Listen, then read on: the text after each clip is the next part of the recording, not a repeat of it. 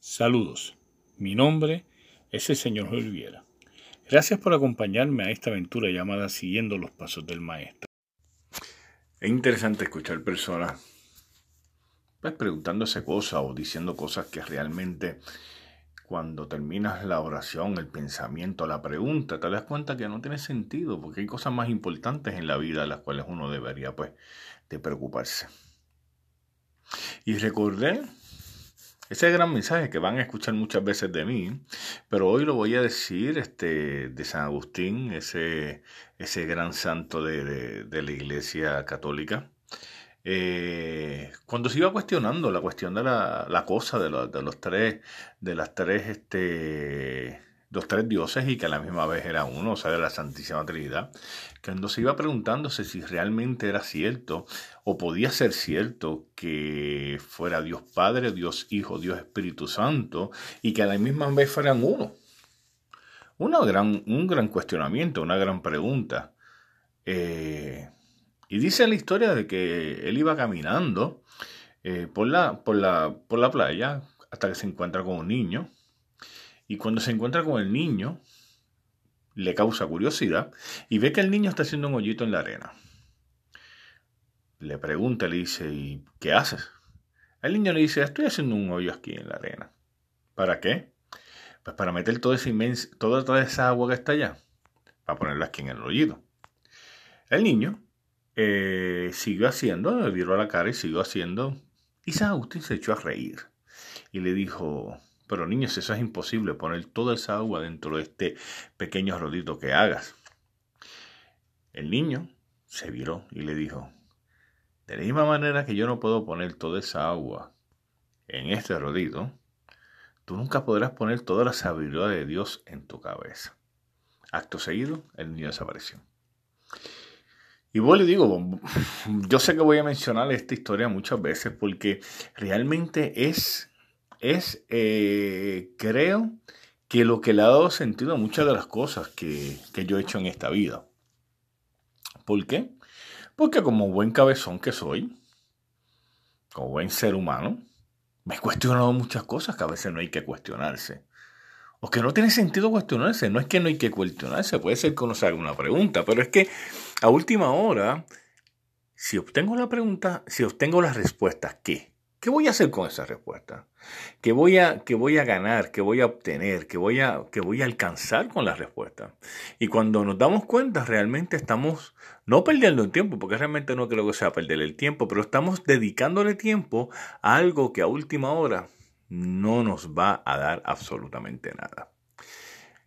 Y en el día de hoy estaba hablando con una amiga en relación a uno de los famosos, otro de los famosos preguntas, de las famosas este, interrogantes eh, del ser humano, que no es nuevo, es una pregunta viejísima que tiene que ver con el infierno, ¿existe o no existe el infierno? Eh, y recuerdo un escrito que, que leí hace mucho tiempo, yo pasé por la misma situación de estar preguntándome cosas como esa.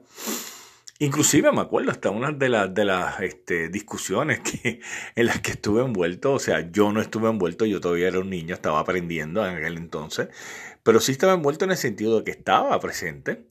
Eh, y me acuerdo que eran dos grandes grupos de pensadores y cada cual defendía su punto en cuanto a que si existía, no existía, si estaba o no estaba. Si... Y en ese tiempo pues, me cayó a las manos un escrito en donde explicaba que el cielo y el infierno era básicamente lo mismo.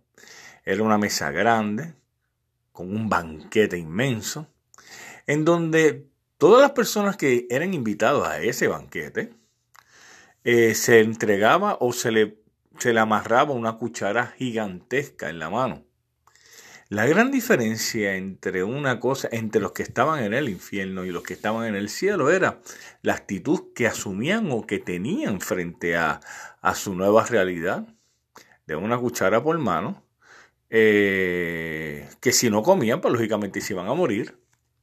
Y entonces, en el caso de los que estaban en el cielo, explicaba el que escribió, eh, de que lo que hacía era que compartía con el del frente su comida y el del frente compartía con él.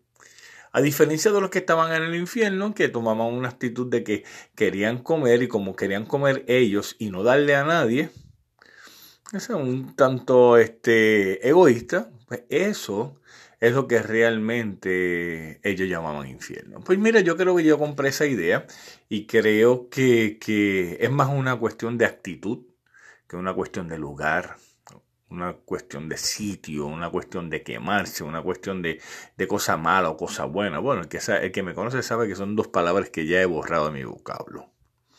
Así que, ¿qué es el infierno? No sé. Y diríamos por ahí, no me. O sea, no sé ni me interesa en estos momentos realmente yo creo que diría como, como el quien escribió este gran soneto que decía, no me mueve mi Dios para quererte, que fue con que empecé este, este podcast, esta aventura de podcast siguiendo los pasos del maestro. Si entendiéramos ese, esa oración, creo que, esta, que esa pregunta del infierno sería, sería vana, sería tonta. Porque no me mueve, no me mueve mi Dios, para quererte, ni el cielo que me tienes prometido, ni me mueve el infierno tan temido para por eso dejar de quererte. Tú me mueves, Señor. O sea, si realmente somos creyentes del Maestro, sigamos los pasos del Maestro. Gracias por acompañarme hoy y te invito que si te gustó, a que me acompañes la próxima e invites a otros a esta gran aventura. El Maestro de Nazaret los bendiga hoy y siempre. Gracias.